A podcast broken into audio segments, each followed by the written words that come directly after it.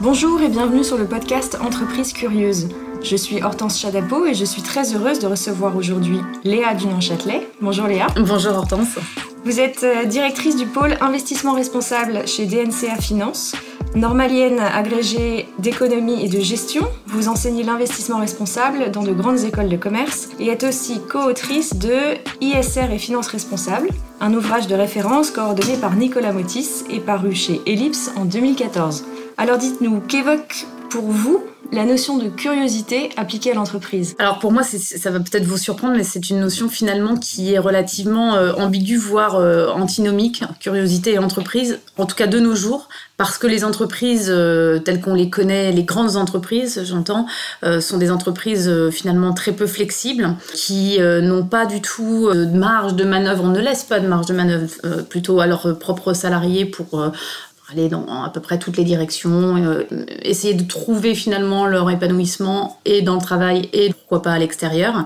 Et donc aujourd'hui, euh, les entreprises sont devenues pour moi des entités tout sauf curieuses. Donc je, je suis quasiment pas capable de vous définir ce qu'est une entreprise curieuse. Je pense que par contre, c'est un vrai problème parce que ça a enlevé euh, toute capacité d'innovation, euh, toute capacité de rebond, euh, bah, y compris dans des périodes comme on vit aujourd'hui. Et, c'est une notion qu'il va falloir réintroduire de manière urgente. À quel impératif ça répondrait, ce retour de la curiosité dans l'entreprise? Bah, Je pense déjà à l'intérêt finalement des salariés, je pense notamment à la jeune génération pour, pour ces entreprises. on voit aujourd'hui une déperdition très forte des talents dans les très grands groupes, une difficulté à recruter et à maintenir ces talents pour ces entreprises. C'est principalement dû au fait que justement elles ne sont pas agiles et elles ne se sont pas adaptées aux, nouveaux modes de pensée et qu'elles ne laissent pas cette liberté d'expression euh, aux, salariés. Euh, on a vu aux États-Unis notamment une vague assez importante de démissions suite euh, à la crise Covid. C'est intéressant de voir que cette crise va changer les modes de fonctionnement et elle a fait réaliser à beaucoup bah, qu'on pouvait travailler différemment, aménager son temps, vie privée, vie professionnelle différemment et que finalement d'ailleurs la partie vie privée n'était pas forcément justement euh, orthogonale à la vie professionnelle. Donc c'est sûr que pour euh, les entreprises, ça va être un challenge très important. La compétitivité de ces entreprises, leur capacité encore une fois à innover, viendra de leur capacité à élargir leur champ de vision. C'est un constat que vous faites à la fois du côté de vos étudiants et du côté des entreprises avec lesquelles vous travaillez? Oui, les étudiants, c'est assez évident. D'ailleurs, euh, l'ère euh, pré-industrielle, industrielle a été euh, une ère de, création finalement d'entreprises, de mutualisation en fait des moyens de production, mais aussi des lieux de travail. Et donc finalement, on a eu cette notion de salariat qui, est apparue.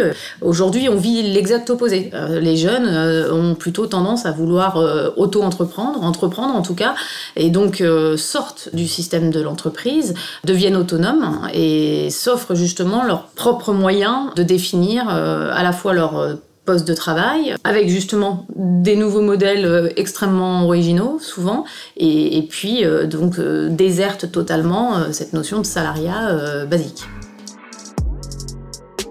À défaut de pouvoir définir l'entreprise curieuse, même si en creux vous l'avez quand même fait, vous qui êtes spécialiste de la finance responsable, est-ce qu'on peut la caractériser de, de finance curieuse? Alors oui, indéniablement, parce que d'abord c'est nouveau que les financiers euh, qui s'y sont intéressés, en tout cas au début des années 2000, étaient forcément curieux parce qu'ils allaient vers un domaine qui avait été peu exploré de manière générale. Euh, donc définitivement, je pense que la finance euh, responsable ou le développement durable appliqué à la finance, c'est une curiosité en soi. Ça l'est de moins en moins parce que c'est de plus en plus, je dirais, partagé, largement partagé même par ce métier. Donc là, on arrive à la limite de la curiosité. Mais d'ailleurs, on rebondira probablement sur d'autres thèmes de curiosité dans la finance, mais le développement durable à la finance est passé de la curiosité euh, du début des années 2000 à euh, ce qu'on doit faire de manière un peu obligée, soit par conviction, soit par obligation, aujourd'hui. Et quels ont été les obstacles, s'il y en a eu, initiaux, au développement de cette curiosité dans un monde de finance qui n'était pas forcément sensible à ces sujets il y a encore quelques années? Je pense que le premier était vraiment le l'antagonisme euh, inhérent à euh, je vais avoir une entreprise qui a un but euh, lucratif de profitabilité principalement, de retour d'investissement à l'actionnaire versus une entreprise qui a un retour vis-à-vis de la société, positif ou négatif, de par ses externalités, et que si l'on a justement une conscience vis-à-vis de ses impacts sur la société, on les prend en compte, ça a forcément un impact négatif sur la profitabilité de l'entreprise. Et Friedman avait d'ailleurs euh, publié justement une revue assez intéressante de ce point de vue-là dans le New York Times il y a quelques années pour euh, rappeler que le but premier d'une entreprise, avant tout, c'était justement de faire du profit et que tous les autres aspects ne devaient pas entrer en compte. Là, on, arrive à un stade où en fait on s'aperçoit que l'entreprise responsable, qui tient compte des enjeux de développement durable, est une entreprise qui va finalement gagner en réputation, bien souvent, gagner justement en capacité de recrutement et en culture d'entreprise attractive, parce que les, les, jeunes en particulier sont sensibles à cela, et donc finalement être une entreprise profitable, voire plus profitable que les autres, et là où la curiosité revient euh, très largement, c'est qu'en général, elles sont visionnaires, ces entreprises. Donc elles vont avoir une capacité d'innovation, une capacité d'anticipation de leur marché, de l'évolution de leur marché, qui va leur permettre de prendre les bonnes décisions avant les autres, et donc finalement bah, d'en bénéficier, y compris financièrement.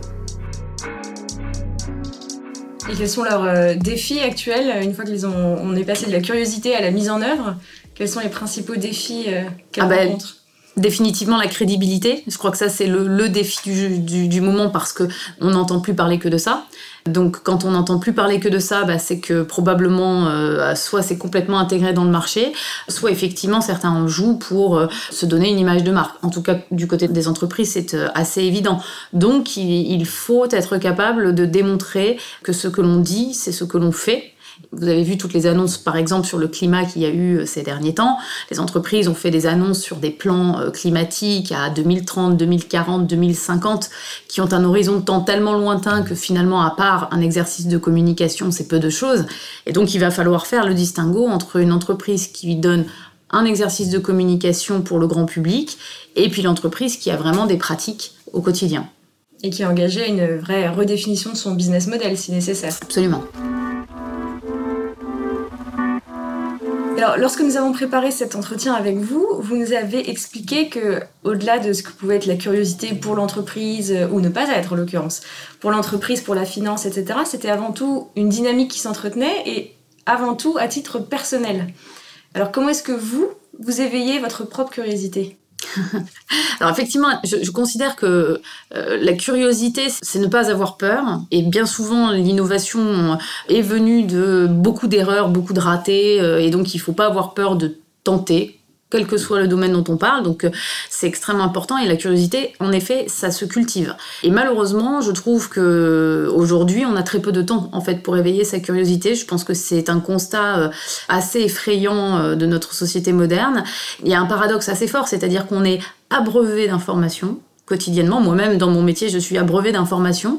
Et à la fois, je n'ai pas le temps de traiter cette information. Et donc, il y a un véritable décalage entre l'information quantitative qu'on le reçoit et la qualité de cette information elle-même.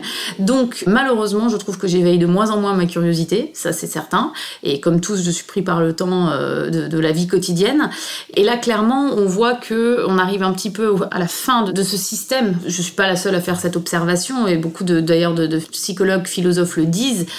Et quand on regarde la manière dont euh, euh, historiquement les grands penseurs ont réussi à être intellectuellement curieux, voire polyvalents dans leur matière.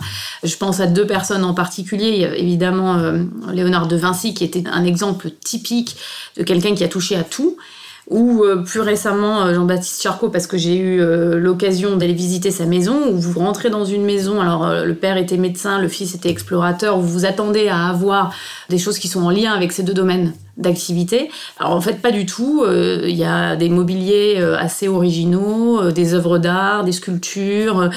Et en fait, c'est eux qui le faisaient. C'est-à-dire qu'en plus de ces métiers où ils ont excellé, ou de leur domaine où ils ont excellé, ils ont eu une curiosité sur des tas de choses, et parce qu'ils avaient le temps de le faire. Et, ça, vraiment, on va avoir un retour aux sources d'une certaine manière, et, qui va passer par, bizarrement, moins d'informations pour pouvoir se concentrer sur ce qui est plus important pour nous, et qui apporte une vraie valeur ajoutée curiosité bien ordonnée commence par soi-même. Voilà, c'est ça. Merci beaucoup Léa. Avant de, projeter donc la curiosité sur l'entreprise et même sur des pans entiers de l'économie, comme en l'occurrence euh, la finance durable, euh, j'invite donc nos auditeurs et, vous aussi, si ce n'est pas encore le cas, à euh, parcourir l'étude de l'Institut d'entreprise qui vient de paraître sur les sources d'inspiration des dirigeants.